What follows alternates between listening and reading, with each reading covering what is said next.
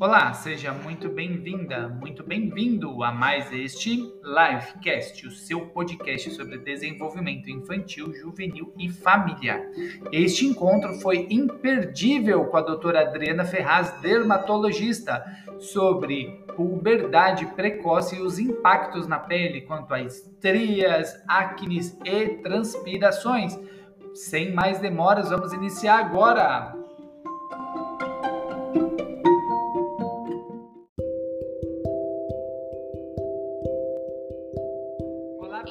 Seja muito bem-vindo a mais esse encontro aqui. Hoje com a doutora Adriana Ferraz, dermatologista, nós vamos falar sobre puberdade, puberdade precoce, o que, que é isso, quais os impactos que podem gerar na pele das crianças e talvez até algum de nós aqui tenhamos algumas marquinhas decorrente desta, desta fase. E se nós, papais e mamães, não prestarmos atenção, atenção, pode gerar marcas não apenas na pele, mas marcas no na parte emocional, marcas de isolamento. Hoje há estudos que apontam a parte de depressão, partes muito sérias que essas marcas na pele pode gerar no seu filho e na sua filha. Então, doutora Adriana Ferraz, muito obrigado pela sua participação. Novamente é um prazer enorme ter você aqui compartilhando o seu conhecimento, a, a sua alegria de falar desse tema me empolga de verdade. Então, Boa sorte, vai ser um prazer aprender hoje aqui com você. É todo seu aí, viu? Boa noite a todos. Sejam tudo, todos muito bem-vindos a esse encontro, esse workshop, falando sobre puberdade e pele. Antes de mais nada, agradecer o convite do Eric. Uh, me sinto muito lisonjeada e muito agradecida de poder estar falando de um tema que eu gosto muito, que é a puberdade e a pele, porque todos nós já passamos por essa fase. Eu sou de uma outra geração em que os pais não tinham por hábito fazer essa prevenção, mal sabiam o que poderia acontecer e achavam até que essas alterações, que nós vamos falar daqui a pouquinho, faziam parte da, uh, da puberdade e que ok passar por tudo isso. Mas hoje nós percebemos que todas essas alterações podem causar, como, como o Eric falou, distúrbios de ansiedade, depressão, queda de autoestima, de modo que é muito complicado lidar com, a, com, com isso depois que o quadro já está instalado. eu como o Eric falou, né, eu sou dermatologista, eu já tenho 22 anos de formação, há 18 anos eu faço consultório e tenho uma experiência bem grande, já atendi muitos adolescentes que hoje já são adultos, e eu percebo que cada vez mais os pais e os adolescentes estão buscando essa orientação do que pode acontecer nesse momento e como a gente pode prevenir, que eu acho que é o intuito principal dessa aula de hoje. Então, para nós começarmos, eu acho que é, o mais importante é nós definirmos o que é a puberdade. Por que, que ele é consider, ela é considerada um marco, né, um divisor de águas na vida, tanto dos meninos quanto das meninas. Então, a puberdade, ela vai ser a sequência de eventos pelo qual uma criança vai adquirir características físicas de um adulto e vai se tornar capaz de reproduzir. Então essa é isso é o que significa puberdade, é a mudança corporal. Obviamente que a gente tem mudanças de pensamentos, de sentimentos, que tudo faz parte desse momento, desse, desse período, vai estar muito atrelado às condições hormonais, que a gente vai falar daqui a pouquinho, né? Uh, mas esse conjunto, essa mudança que está acontecendo, nós chamamos de puberdade. E uh, a idade uh, de início e a velocidade dessas mudanças, elas vão depender de algumas características. Hoje em dia, fala-se muito no aspecto da nutrição interferindo no início dessa puberdade e na velocidade com que essas mudanças vão estar tá acontecendo. Como assim, Adriana? Nutrição. Se vocês pararem para pensar um pouquinho, quando nós éramos crianças, a, a, a nutrição, a maneira como nós nos alimentávamos era muito diferente do que os jovens de hoje.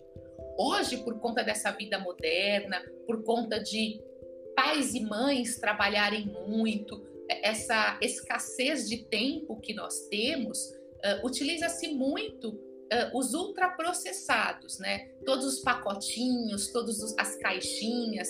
Pensem em tudo que vocês têm na casa de vocês, na geladeira, no armário. Pensem no lanche da escola. O que seu filho come no lanche da escola?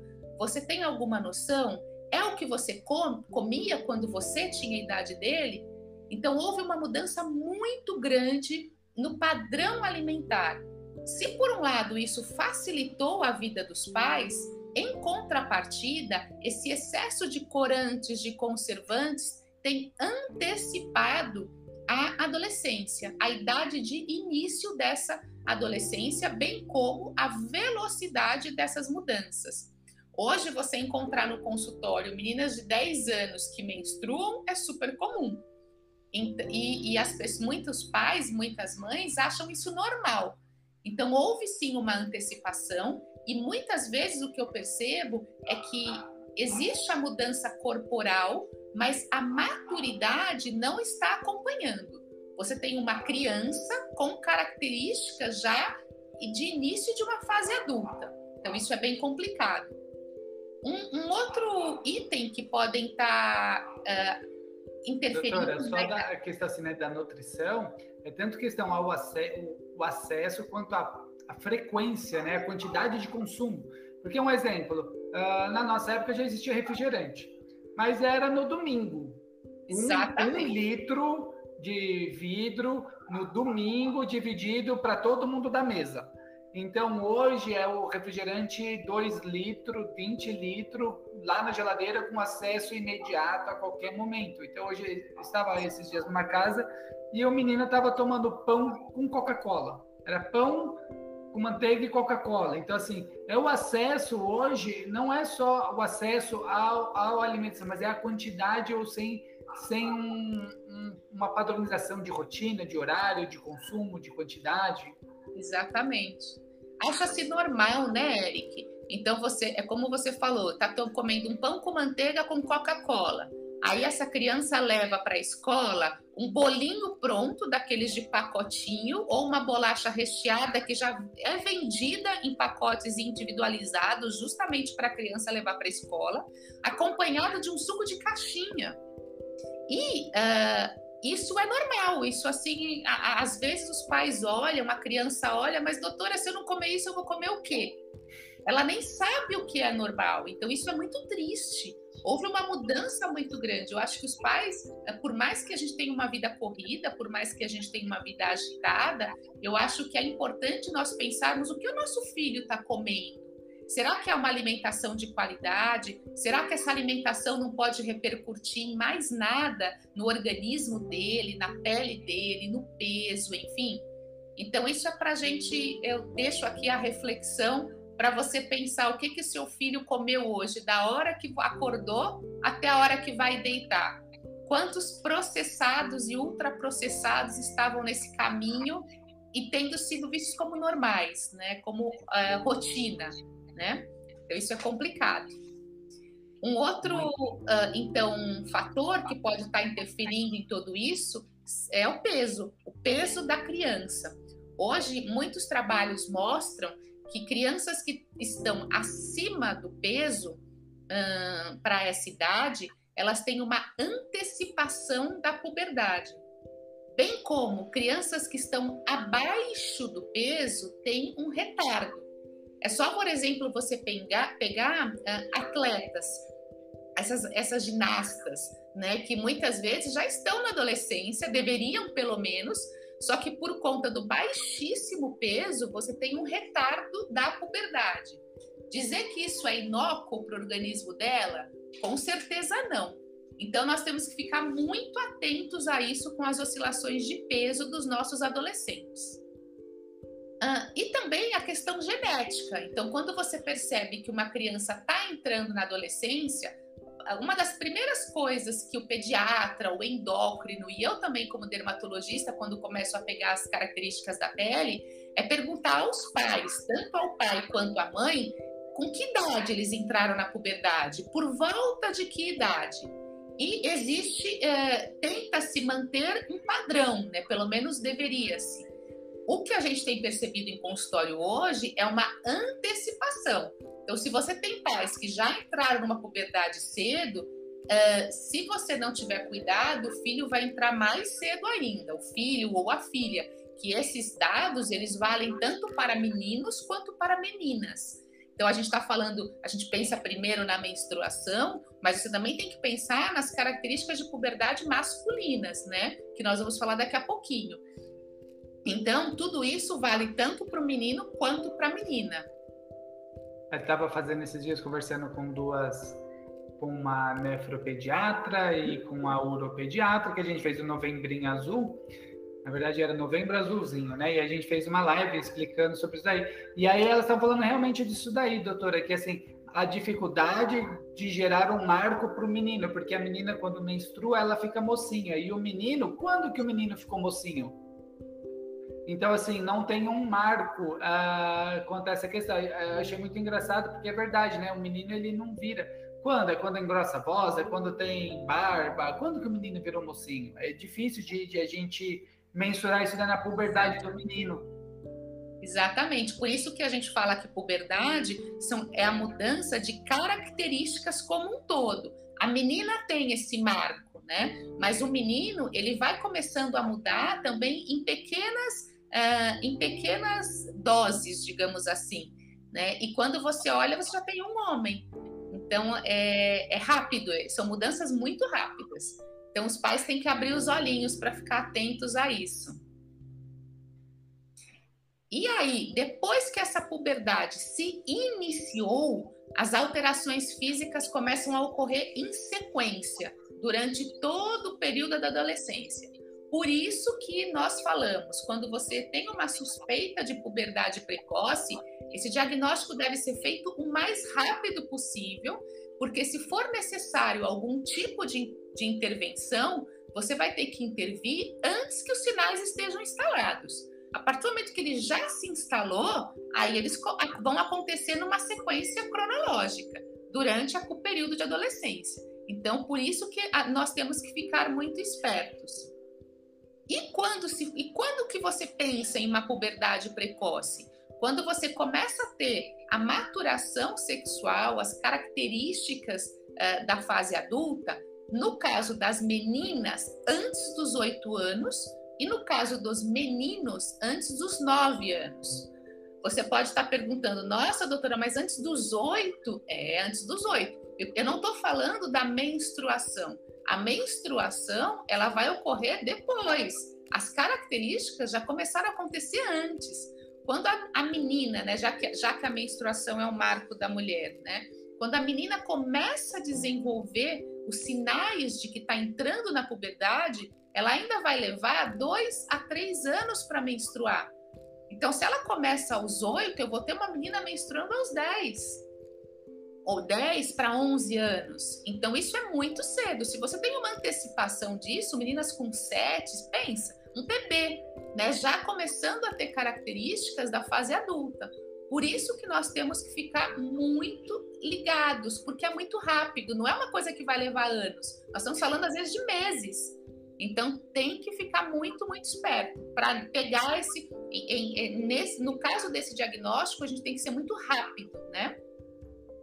É, é assustador, né? Muito rápido mesmo. Muito rápido, muito rápido.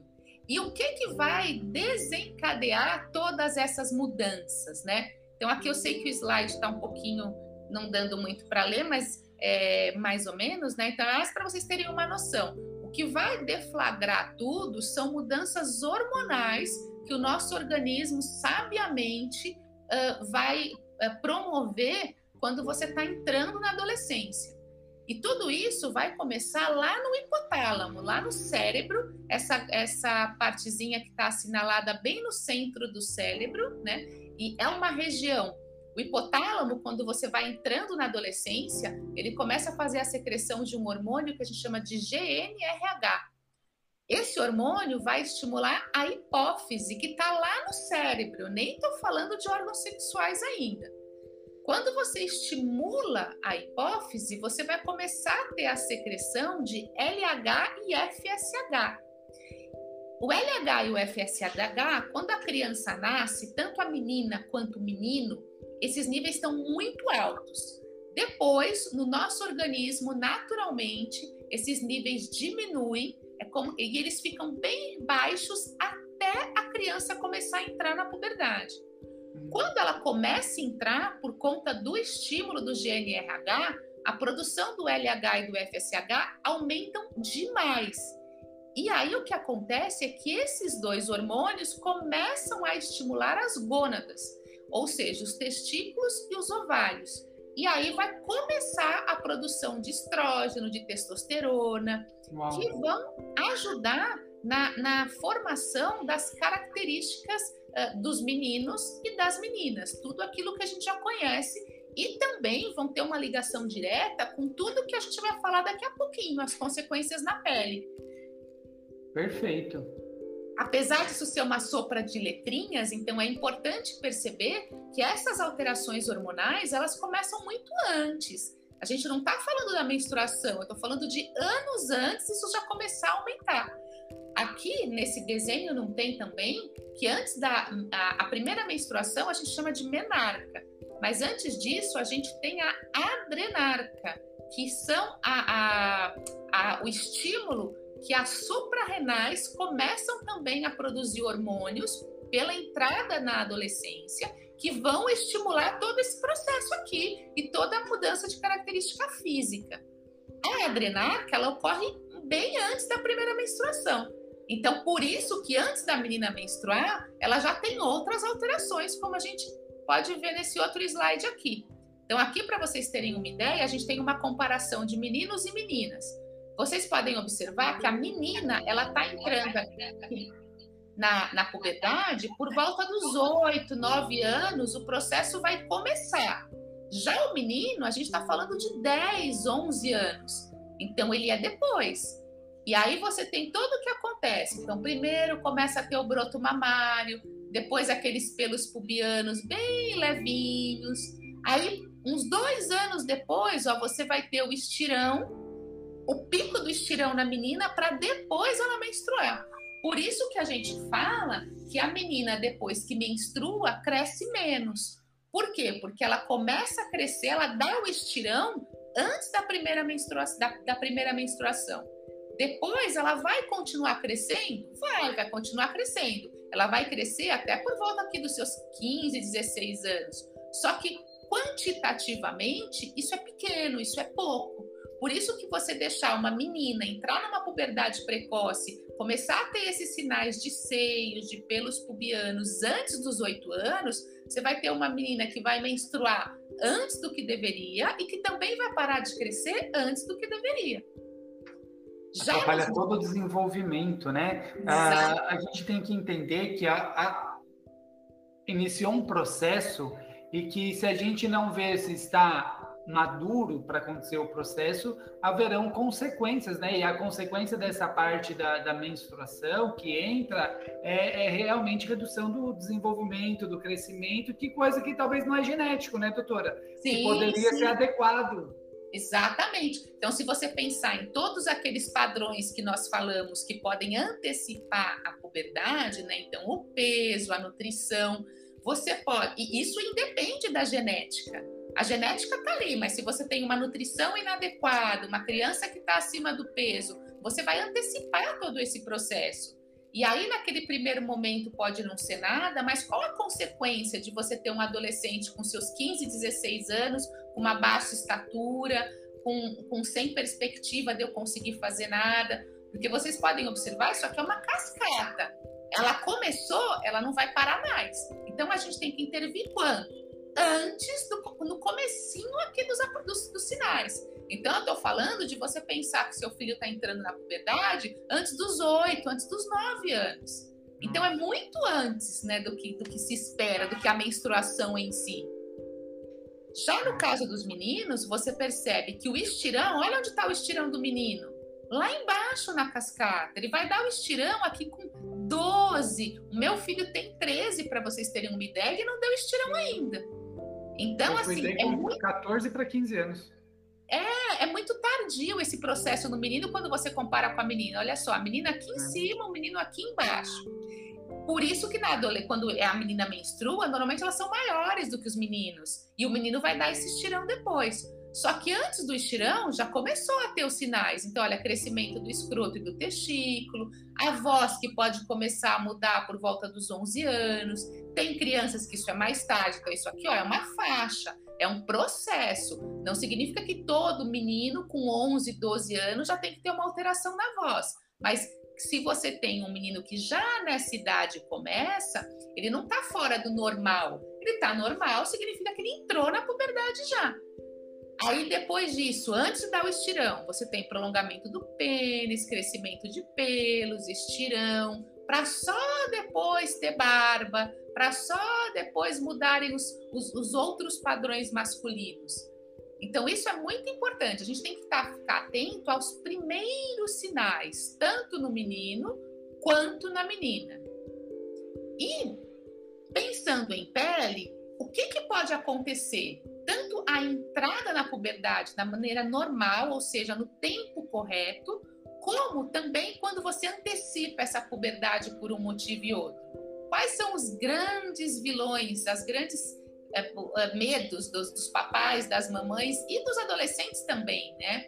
Então a gente vai falar de três grandes grupos de doenças. O primeiro grupo, as estrias. O segundo grupo, a acne, que foi tema do nosso último workshop, e as alterações do suor. São os três grandes marcos quando a gente pensa em dermatologia e puberdade. Falando um pouquinho das estrias, em todo esse processo que a gente, é, que eu tentei mostrar de uma maneira é, rápida para vocês, onde vai entrar as estrias? As estrias vão entrar justamente quando o menino ou a menina passam pelo processo do estirão. O que, que é o estirão? É aquele crescimento de uma hora para outra, aquele crescimento rápido. Aquele de uma hora para outra, a criança, o menino, a menina perdem todas as calças. É aquele crescimento mais rápido do que vinha acontecendo.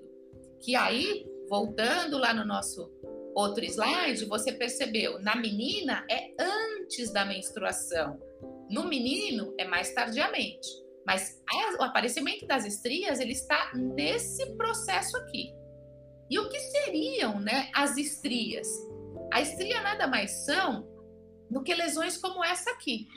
Então você pode, igual o Eric estava falando, as estrias elas não são exclusivas das meninas.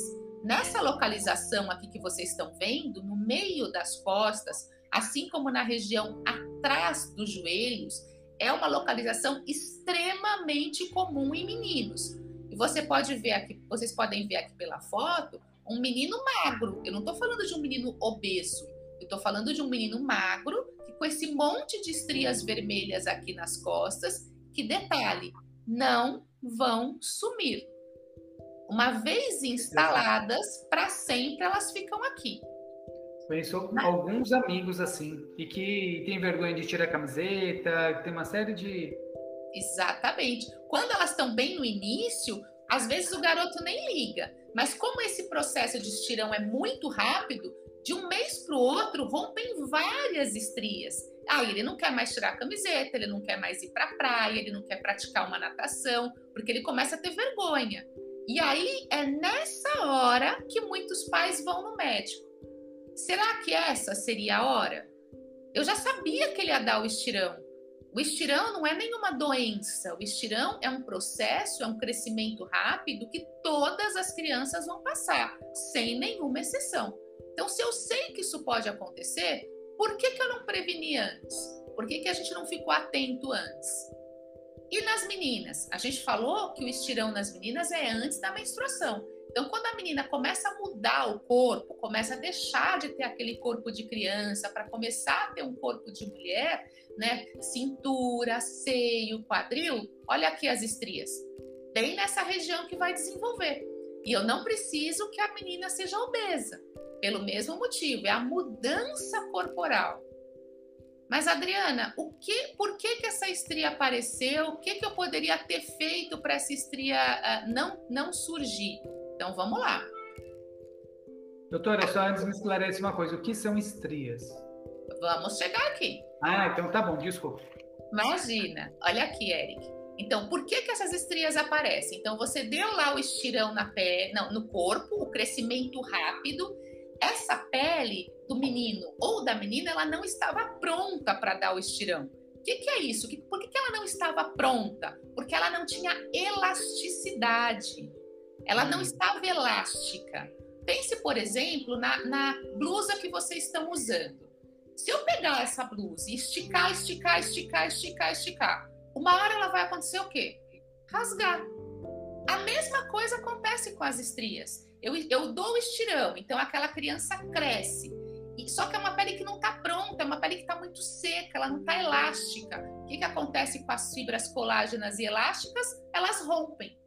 As fibras colágenas e elásticas, elas são responsáveis pela estrutura, pela firmeza da pele. E elas têm essa localização que a gente fala que aqui o estirão você vai ter na vertical. A estria sempre vai ser ao contrário. Então a estria vai ser na transversal, na vertical aqui. Na horizontal, perdão. Você cresce horizontal e a estria é vertical. Entenderam? E uhum. por que, uhum. que aconteceu? Porque esticou e a fibra rompeu. E ela rompeu justamente porque ela não estava pronta. É como por as estrias que acontecem na grávida. Eu não sei que a barriga da grávida vai crescer, eu já sei que vai. Por menos que a grávida engorde, ela vai ter um aumento de abdômen. A criança tem que crescer em algum lugar. Então, se eu já sei que isso vai acontecer, eu preciso me antecipar a isso intensificando muito a hidratação dessa pele, deixando essa pele mais elástica, para que quando ela distenda não exista o rompimento das fibras. A mesma coisa é o adolescente. Então, você percebeu que o seu adolescente está entrando naqueles primeiros sinais de, de mudança corporal, está entrando na adolescência, mesmo que esteja adequado, eu não estou nem falando de uma puberdade precoce, eu estou falando de uma puberdade no momento normal. No primeiro sinal, o que, que você tem que fazer? Buscar, se você não souber, buscar a orientação de como esse adolescente vai fazer para hidratar essa pele. Para quê? Para que ela fique elástica e que ele dê o estirão e não tenha o aparecimento de estrias. E aí, quando a gente fala de hidratação, muitos pais, muitas mães, muitos adolescentes acham que eu estou falando só de usar o creme. Não, a hidratação é um conjunto de fatores. Então, por exemplo, eu vou começar com a ingestão de água. O seu adolescente, ele está tomando água? Água de verdade. Não estou falando do refrigerante, do suco da caixinha. Ele toma água. Muitos adolescentes não têm isso por hábito. Por quê? Porque não tem estímulo em casa, porque não eles falam para mim, doutora, mas eu não tenho sede você não vai ter sede mesmo. Quanto menos água você beber, menos sede você vai ter. Então, ter sede depende de um estímulo. E a hidratação começa com uma ingestão adequada de água, que é baseada no peso de cada adolescente. E essa, essa hidratação, ela deve ser diária, não é de vez em quando eu tomo água.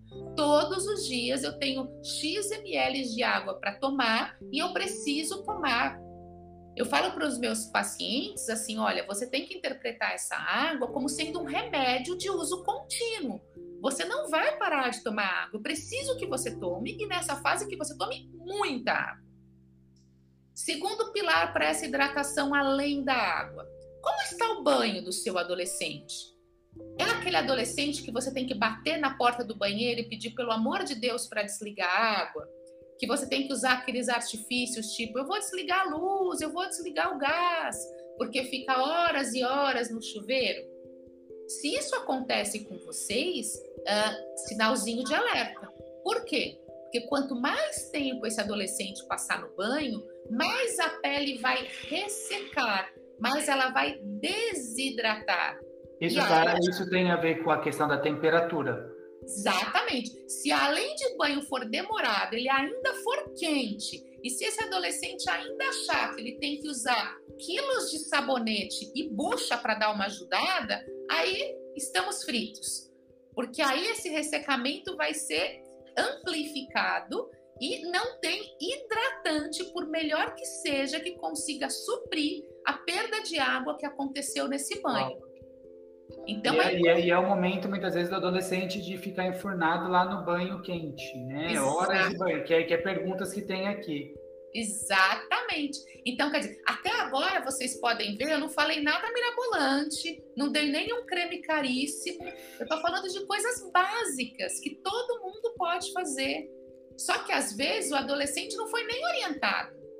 Eu, quando recebo um adolescente ou um pré-adolescente, eu diria que eu gosto mais porque a gente consegue fazer a prevenção, é aquele, aquela conversa que eu falo que vira uma terapia, né? Eu preciso mostrar para ele que tem diferença, ele tem que acreditar em mim. Porque depois que já o processo das estrias já aconteceram, eu vou melhorar, lógico, mas eu não vou tirar mais, eu vou amenizar. Todos os tratamentos são paliativos.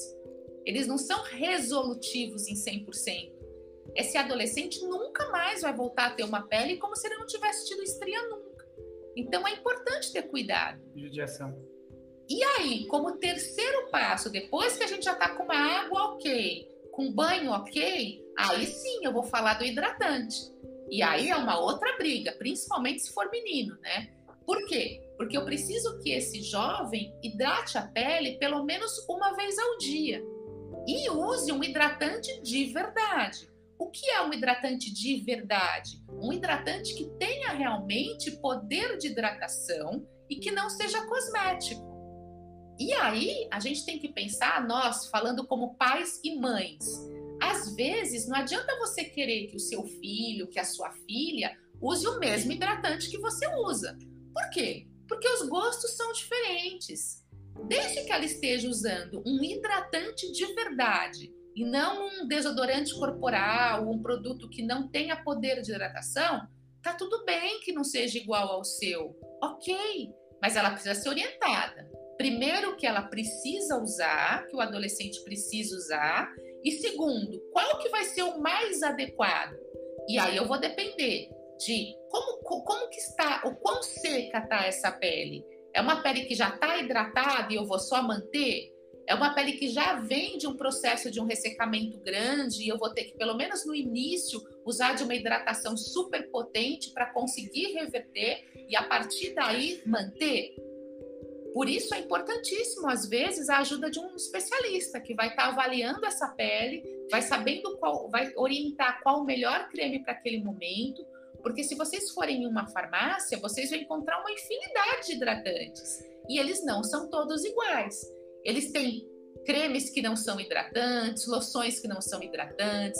Eles têm excelentes hidratantes, mas com potências diferentes. E aí vai também dependendo da, da, da, do tipo da pele, se é uma pele mais seca, oleosa. Exatamente. Tudo isso a gente vai ter que levar em conta, mas isso a gente vai avaliar caso a caso, né? Uhum. Não dá para eu é, generalizar e achar que, olha, esse hidratante ele é maravilhoso e ele serve para todos os adolescentes. Não.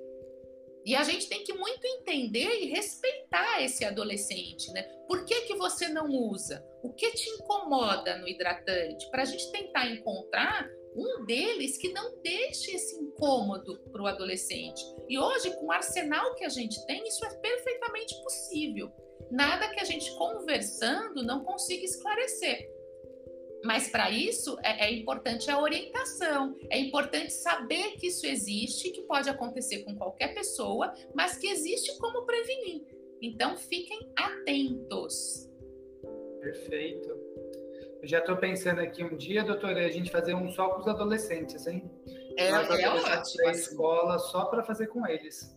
A minha conversa com eles, eu costumo falar muito direto para eles, até porque eles se sentem incomodados às vezes com os pais. Quem de vocês já levou o filho adolescente no médico?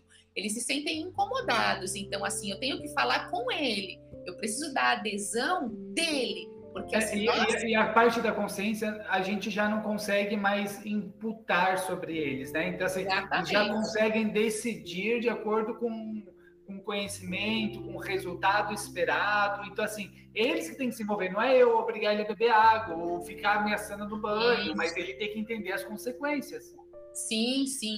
E eles super entendem, porque eles têm muito acesso à informação hoje. Então, hoje, quando você conversa com um adolescente, quando você dá argumentos que justifiquem o porquê que você está pedindo isso, a minha experiência de consultório é que a adesão muda assim do dia para a noite. Tanto que às vezes eu atendo, às vezes, muitas vezes, o pai ou a mãe, e aí eles falam: Ah, doutora, eu vou trazer meu filho adolescente para falar com a senhora, porque ele não me ouve. Eu falei: Não vai ouvir mesmo mas traz que eu dou um jeito, né? Porque uhum. é diferente, né? Você uhum. fala, você dá argumentos que às vezes como pais nós não temos. E aí eles, eles, eles aderindo ao tratamento é muito mais fácil, é muito mais fácil prevenir, sem o estresse da gente ficar brigando, de mandando desligar o chuveiro, de mandando passar o crime. Então isso é, não isso tem briga, né? Porque é, houve uma houve um entendimento, né? não, não, é, não é mais uma punição, né? Parou de ser punição. Exato, exatamente. É um acordo, é assim, é, é, é, ele sabe que se ele não fizer, quem vai sofrer vai ser ele. E eu tento deixar isso muito claro para eles. Eu falo assim, olha, eu tô te dando, te mostrando o caminho. Se você não seguir o caminho, se você não seguir esses passos, é você que vai sofrer. Eu vou estar tá aqui para te ajudar, mas eu não vou conseguir fazer uma reversão de 100%. Então é importante que você escute. E eles escutam. Uhum. Eles são super tranquilos. Eles começam a ver o resultado, né? Sim, sim. Eles começam a ver que faz sentido para eles. E aí eles mudam. Então não desanimem dos adolescentes de vocês. Firme e forte, nós já fomos adolescentes, então firme e fortes que dá tudo certo. O nosso segundo problema, eu diria um grande problema, né? Acho que dos três que a gente vai falar, eu acho que é um dos de maiores impactos, né? É a acne. É, muitos de nós já passamos por isso. A gente sabe que antigamente achava-se que a acne era exclusiva da adolescência. Hoje não. A gente, hoje nós sabemos que é, na, durante esse período de puberdade é quando isso vai começar, mas isso pode persistir por uma vida inteira. Então é importantíssimo uh, nós termos consciência que isso existe. A genética, sim, é importante. Então, filhos de pais que tiveram quadro de acne, principalmente se foi uma acne severa, obviamente correm mais riscos. Mas, como eu disse antes, a gente já sabe disso, então a gente tem que se antecipar a esse processo todo para que as consequências não sejam tão ruins. E aí, como a gente já falou um pouquinho, o aparecimento da acne ela vem muito antes da puberdade, né? Quando começam a ter os sinais da puberdade, que a gente vai ter a adrenarca, que é o estímulo lá da suprarrenal, a gente vai aumentar a secreção sebácea na nossa pele, principalmente no rosto, no couro cabeludo. Uh, e você vai aumentar também a produção de queratina, que são proteínas que estão na superfície da nossa pele, que são responsáveis pra, por impedir a perda de água pela pele, são responsáveis por uh, regular, uh, evitar, na verdade, os processos infecciosos, Aí você fala, puxa, Adriana, mas se ela faz tudo isso, então é bom. Vocês vão ver daqui a pouquinho que não é tão bom assim. Aí, depois da adrenarca, você vai ter a, a, puberdade instalada, já com os hormônios sexuais a todo vapor. Então, estou falando de testosterona aumentada, estou falando de estrogênio aumentado, que vão estar tá estimulando essas glândulas todas. Junto tudo isso, com uma predisposição genética, e aí você vai ter o quadro de acne. E aí, essa alteração hormonal toda, onde que ela vai agir? Nessa unidade aqui, que a gente chama de unidade pilosebácea, que está presente nessas regiões de acne. E aí, por ação desses hormônios todos, o que, que acontece? A secreção sebácea aqui começa a aumentar muito, a queratina que está aqui em cima começa a aumentar, e aí vocês vão vendo aqui, ó, vai ocluindo essa saída então esse, esse sebo ele vai ficando preso aqui na, na, dentro do folículo. vai aumentando cada vez mais. Aqui você tem começa a ter a colonização de bactérias, bactérias estranhas que você pegou na, na no seu dia a dia. Não, eu estou falando de bactérias que habitam naturalmente a, a nossa pele. E aí eu já tenho uma bomba instalada, né? Então eu aumentei a secreção por estímulo hormonal, tanto estímulos de hormônios da adrenal quanto os, os hormônios sexuais. Eu uh, ocluí, então esse sebo como fica preso aqui na pele, e eu aumentei a proliferação de bactérias aqui. Quadro de acne instaladíssimo. E aí o que, que acontece também? Os graus de acne, eles são muito variáveis. Então, eu vou ter desde aquele cravinho, aquela lesão bem discreta, eu vou ter já, como esse rapaz aqui, as lesões mais inflamadas, uma mistura, e aí vocês já conseguem perceber alguns machucadinhos aqui, adivinham o que é, né? As marquinhas de unha. E aqui, ó, você já aumentando a intensidade pode uh, ocorrer casos ainda piores do que o dessa jovem, de ficarem ainda mais inflamados, de formarem cistos, de formarem pus. Então, tudo isso são os estágios da acne, a intensidade da acne. E aí você pode estar se perguntando, o que leva à evolução desses estágios? Por que, que um cravinho, em um paciente eu tenho só o cravinho e no outro eu já tenho essas lesões mais inflamadas? E aí, vários fatores podem estar relacionados com a intensidade dessa acne. Então, em primeiro lugar, aqui a predisposição genética, né? Que pode estar uh, casos de filhos com pais que tiveram uma acne mais severa tendem a ter também um quadro mais agressivo. Os cuidados com a pele. E aí, várias coisas podem estar interferindo. Então, por exemplo, você começou a perceber que a pele está ficando mais oleosa do seu filho, da sua filha. Você começou a notar alguns sinaizinhos no rosto. Primeira pergunta: com qual sabonete o seu filho está lavando o rosto? Primeiro, ele está usando sabonete? Porque tem alguns jovens que não usam.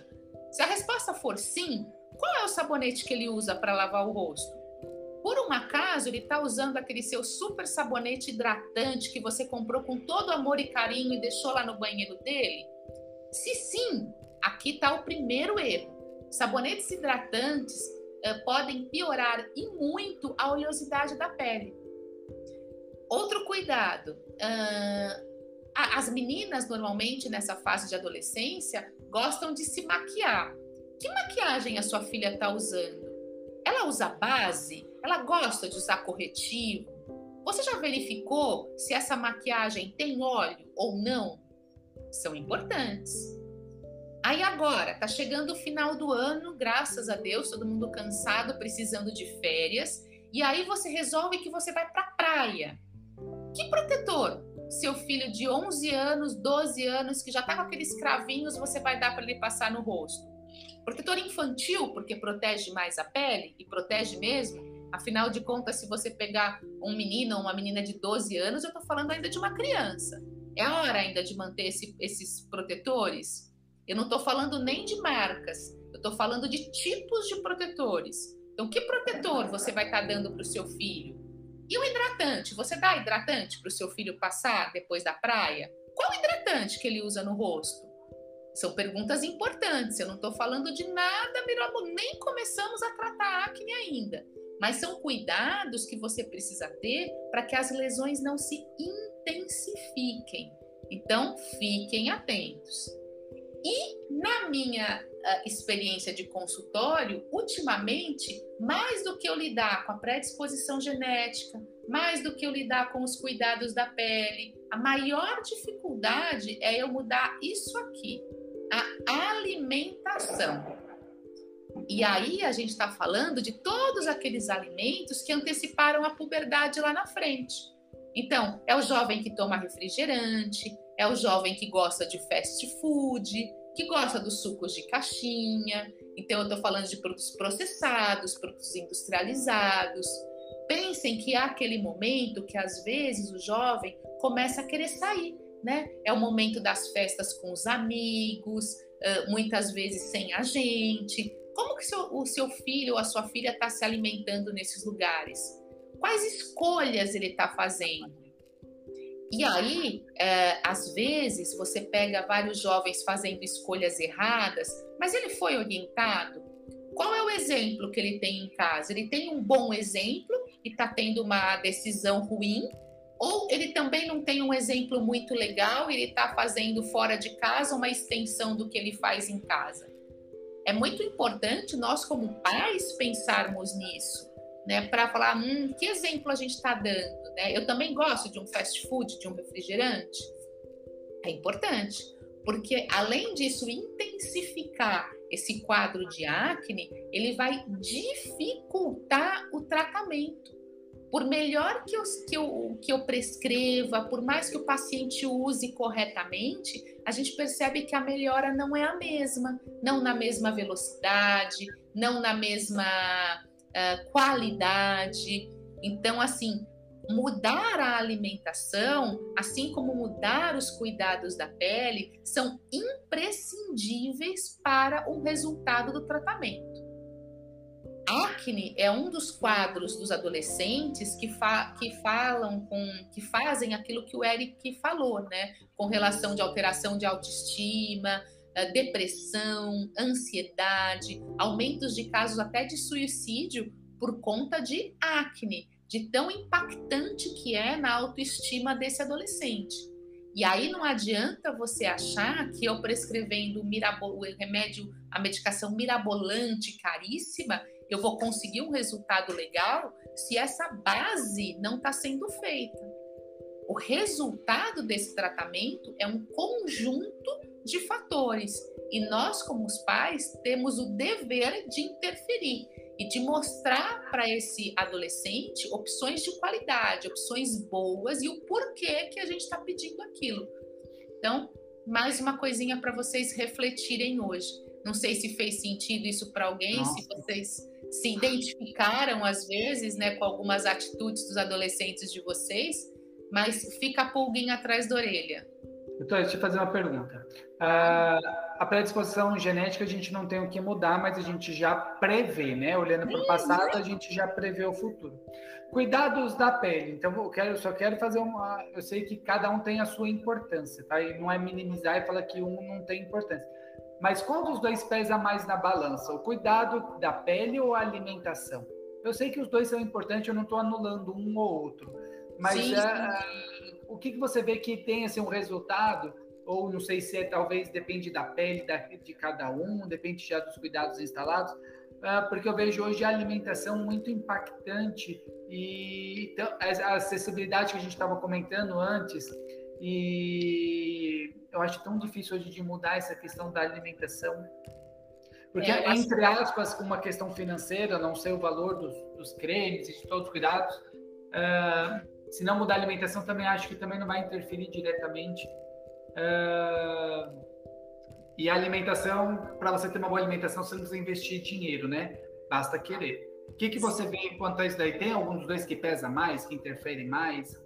Eu acho que. Aquele que... pote de Nutella, aquelas bolachas recheadas. Exatamente. Eu acho que se você me fizesse essa mesma pergunta alguns anos atrás, e quando eu falo alguns anos atrás, eu vou falar o quê? Nem menos de 10 anos atrás, eu diria que os cuidados com a pele seriam mais importantes. Hoje, o que eu percebo no dia a dia de consultório, até por, uma, por essa questão que você falou, às vezes é, eu usar determinados produtos, eu vou ter que despender uma quantidade de dinheiro maior, né? no momento que a situação não está fácil para ninguém. Então, eu acho que hoje o impacto da alimentação é muito, muito grande. E eu vejo como assim, você se alimentar de uma maneira saudável vai ser mais barato do que eu comprar os uhum. cremes mirabolantes ou os tratamentos para acne que possam ser necessários. Hoje, se a gente precisar introduzir um antibiótico para acne, eu faço muito isso no consultório, nos casos das lesões mais inflamatórias. Eu estou falando de você gastar só em um antibiótico mais do que 150, às vezes 200 reais em um mês. Então, assim, eu acho que é um valor agregado muito grande. Estamos falando que o antibiótico, ele é tratamento, ele não é o cuidado da pele, né? Ele não Exatamente. é aquela manutenção, né? Ele estou falando Exatamente. que chegou ao extremo, né? Exatamente. Então, eu acho... Manutenção. Exatamente. Então, eu acho que se a partir do momento que você consegue melhorar de uma maneira significativa a alimentação, eu vou precisar de muito menos cuidados, aí vai ser só um direcionamento, e eu não vou precisar, ou vou precisar muito pouco de um tratamento. Então, eu acho que hoje a alimentação, eu costumo dizer que é a maior dificuldade que a gente tem nos casos de acne do consultório. É eu convencer o paciente que ele precisa mudar. Porque senão. Ainda no caso de acne de estria também, né? Exatamente. Então você vê que é um combo, né? É... O acesso está lá na geladeira, o acesso está. Ah, para você comer alguma coisa ruim, basta você abrir o seu, a sua dispensa. Vai ter lá uma bolacha recheada, vai ter uma bisnaguinha, vai ter alguma coisinha lá, é, sem a menor sombra de dúvida. Exatamente. A cantina da escola, né, Eric? A gente está falando de adolescente. Eu não estou falando de uma criança de 5 anos que não vai na cantina. Eu estou falando de um adolescente que tem acesso à cantina. Tem liberdade de escolha. Tem né? liberdade. E aí, assim, o pai e a mãe não estão lá para orientar. Então, o que, que, será que seu filho Mas vai Mas eu não acho que é diferente também, doutora. Eu não acho que, ah, que ele coma alguma coisa escondida na cantina que ele não come na frente dos pais. Sim, sim. Por isso que eu falo que é muito importante a gente orientar, né? Até para não querer quando, uh, por mais assim que é, eu, eu tiro assim como exemplo a minha casa, né? Que eu estava te falando que eu tenho um adolescente. Eu falo, eu faço tudo da maneira mais saudável que eu consigo aqui. E eu explico por quê. Então, assim, se lá fora, quando ele está na cantina da escola, ele vai comer a bobagem, ele vai comer sabendo que faz mal tendo ciência de que faz mal. É o peso no estômago e o peso na consciência. Exatamente. Então, assim, não é, não é, é ele não está enganado. E aí eu digo assim, ah, se você olhar a minha dispensa, não tem essas guloseimas.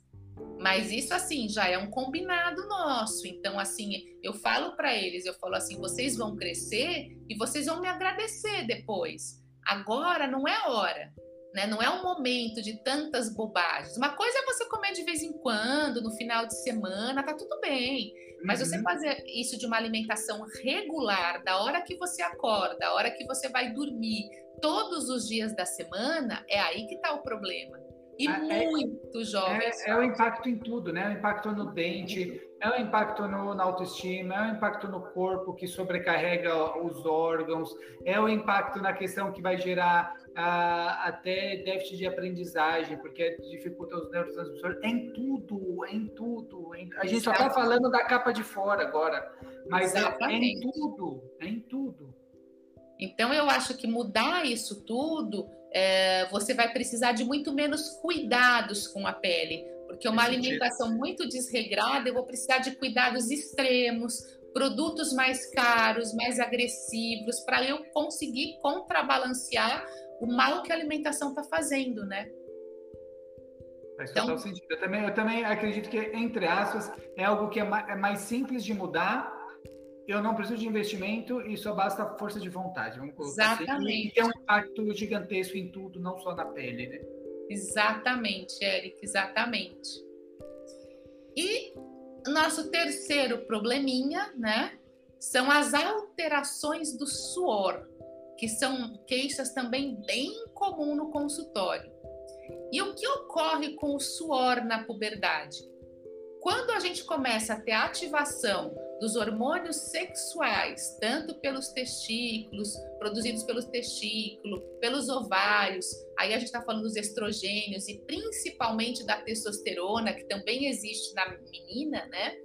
Você vai ter, quando isso começa, você começa a estimular as glândulas sudoríparas axilares. Por isso que quando a, a criança começa a entrar na puberdade, ela começa a transpirar mais. Por quê? Porque essas glândulas, elas já existiam na axila, só que elas não tinham estímulo. Por quê? Porque esses hormônios sexuais eram, eram muito pequenos, então eu não tinha estímulos dos hormônios sexuais. Quando eles começam a estimular, essas glândulas começam a produzir muito. Então, nesse momento, a, a, o adolescente né, começa a transpirar mais que pode ser uma queixa né, dele, dos adolescentes e dos papais, mas normalmente não é isso que leva o adolescente ao dermatologista, não é o aumento da transpiração, e sim o odor na transpiração, que a gente chama de bromidrose. É a mudança do odor. E por que, que você tem a mudança do odor? Porque você tem uh, a, a, produção do suor está aumentada pelas glândulas e esse suor ele começa a interagir com bactérias que já estão presentes na própria pele, por mais que a gente tome banho.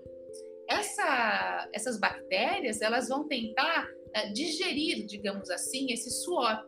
E aí, quando tem a degradação das proteínas, eles essa essa reação que ocorre vai mudar o odor do suor. E isso é mais intenso, acontece em meninas também, mas é mais intenso em meninos porque a quantidade de testosterona é maior. Então você vai ter nos meninos mais acentuadamente que nas meninas o odor no suor. E é isso que leva o paciente ao dermatologista na maioria das vezes, e não a, a transpiração em si. E, bom, já que eu sei que eu vou ter hormônio sexual, já que eu sei que eu vou ter o estímulo na glândula, a interação bacteriana pode acontecer muitas vezes. O, como eu posso prevenir tudo isso? Então vamos lá. Como que a gente previne esses sintomas todos? Os três, né? Estamos, então estamos falando dos três, né? Exatamente. Então, com relação ao suor, secar bem as axilas. Adriana, mas isso é óbvio, secar bem as axilas. Gente, a gente está falando de adolescente, não esqueçam disso. Tomou aquele banho de meia hora, mas na hora de secar, nem lembra que tem axilas, né? Então você está falando da parte de secar por causa de fungos?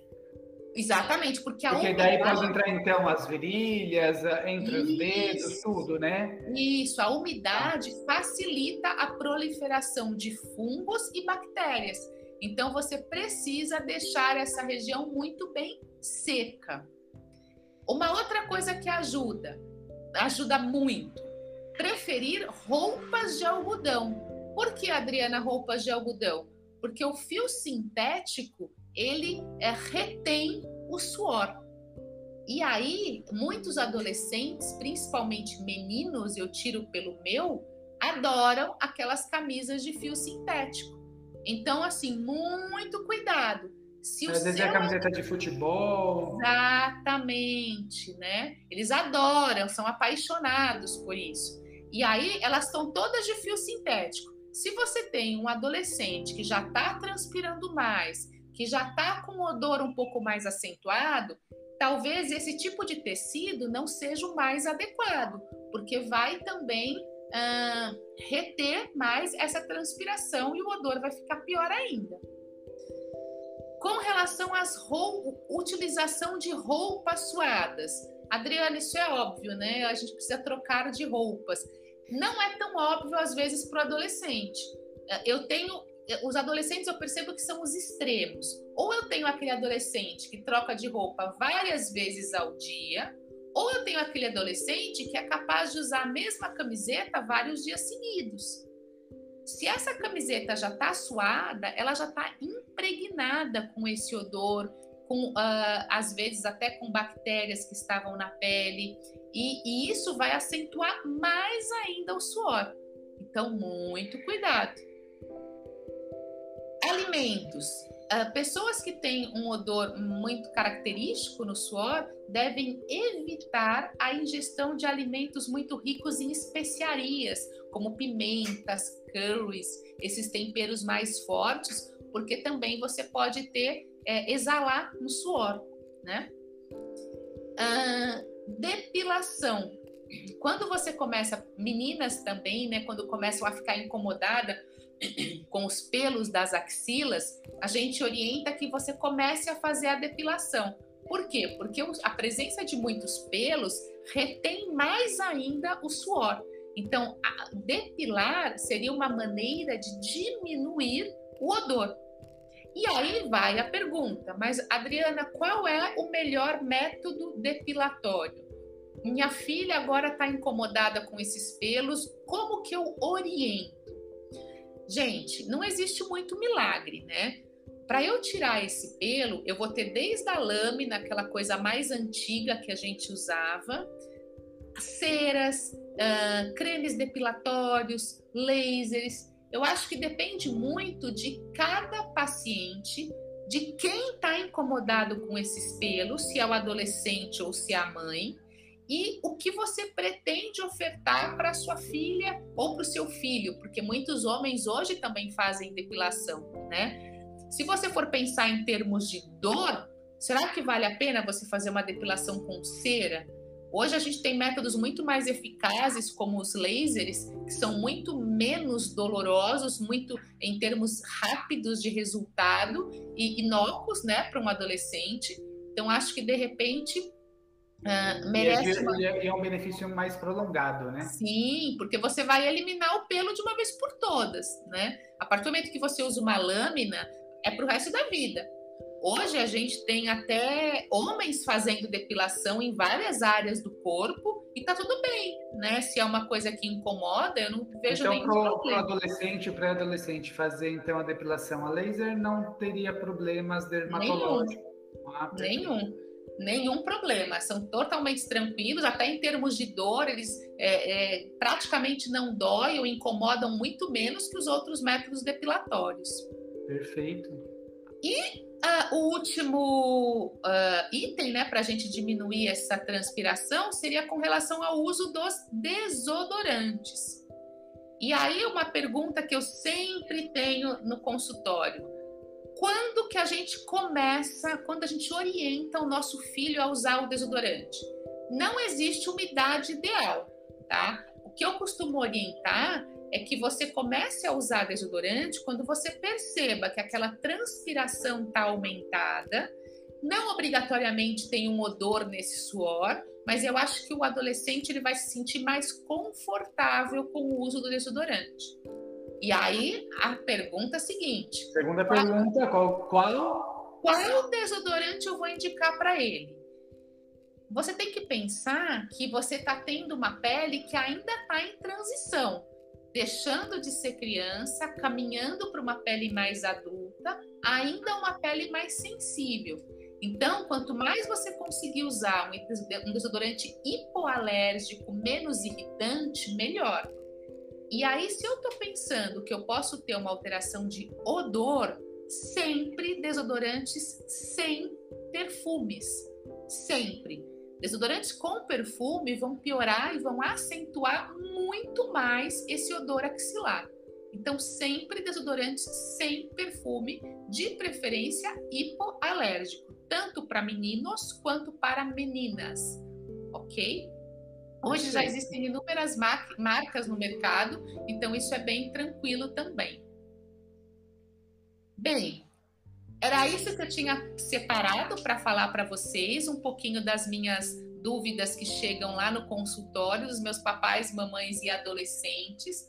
Estou deixando aqui os meus contatos, então se a gente vai fazer ainda um tirar dúvidas, mas se porventura depois vocês lembrarem, eu estou à disposição, tanto por e-mail quanto meu Instagram.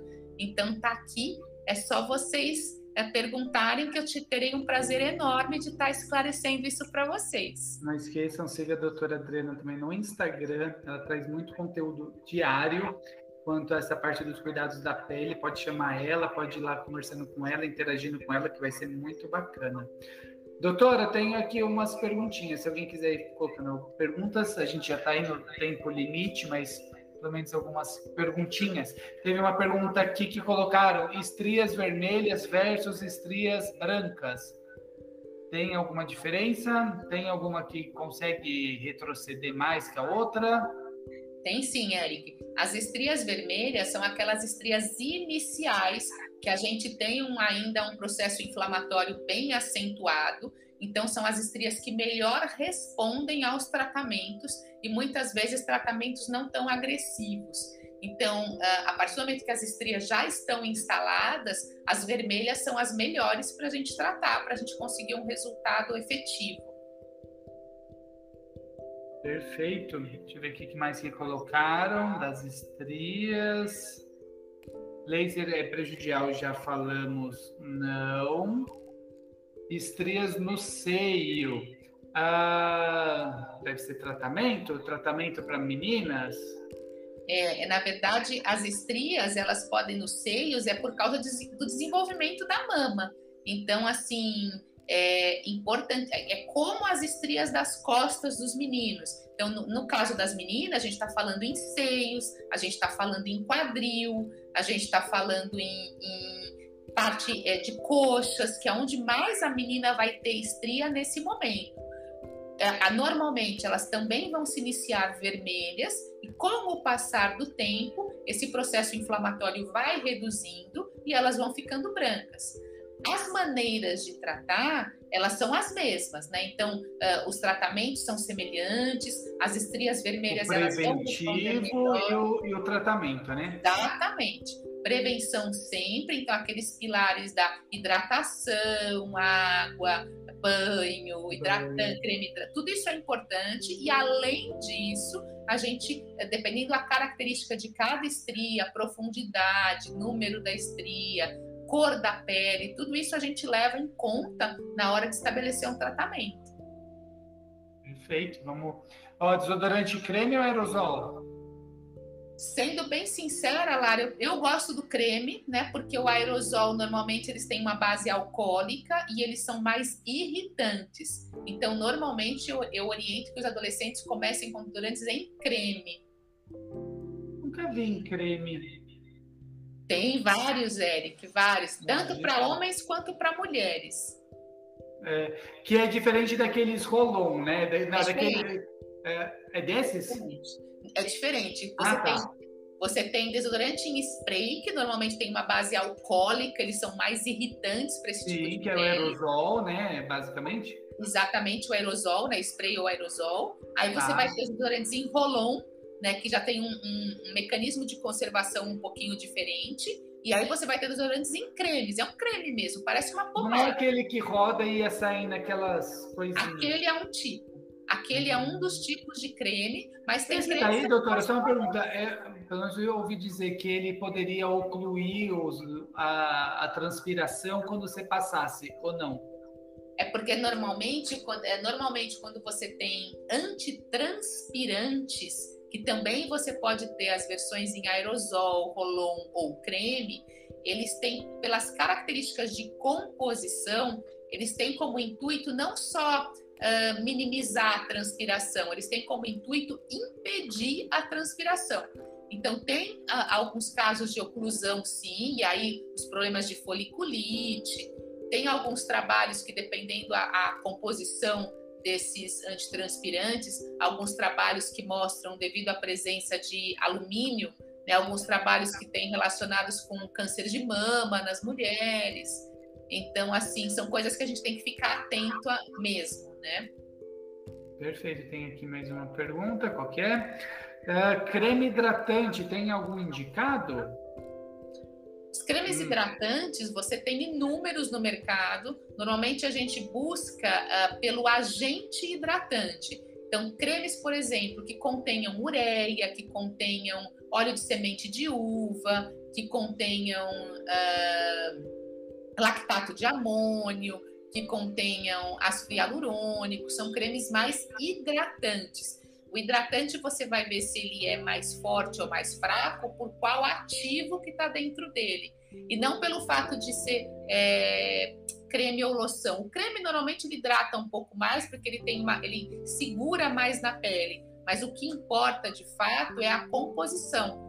Por exemplo, algumas pessoas têm por hábito usar desodorantes corporais com a função de hidratante. E isso é, é errado, porque você não consegue com um creme, que normalmente são mais cheirosos, eles não conseguem hidratar a pele. Eles são feitos apenas para dar o cheirinho na pele, mas eles não hidratam. Então, eu pegar um adolescente nessa, nessa fase, nesse momento que ele está, e deixar um desodorante corporal é péssimo, porque a hidratação é muito pequena. Eles são feitos em solução alcoólica, que evapora rápido e fica o cheiro. Perfeito, perfeito, perfeito. Bom, não é muito a minha especialidade, essa daí dos, dos, dos cremes, perfumes dessa área aí. Homem doutora, normalmente não gosta. Ah, doutora, muito, muito, muito obrigado. Foi, foi maravilhoso, aprendi muito. Eu vou ver para te fazer um convite para a gente chamar só os adolescentes, sem papais e mamães, colocar tudo aqui para eles perguntarem o que quiserem e colocar você numa saia justa. Ai, então, meu Deus. Mas vamos lá, vamos lá. Será um prazer.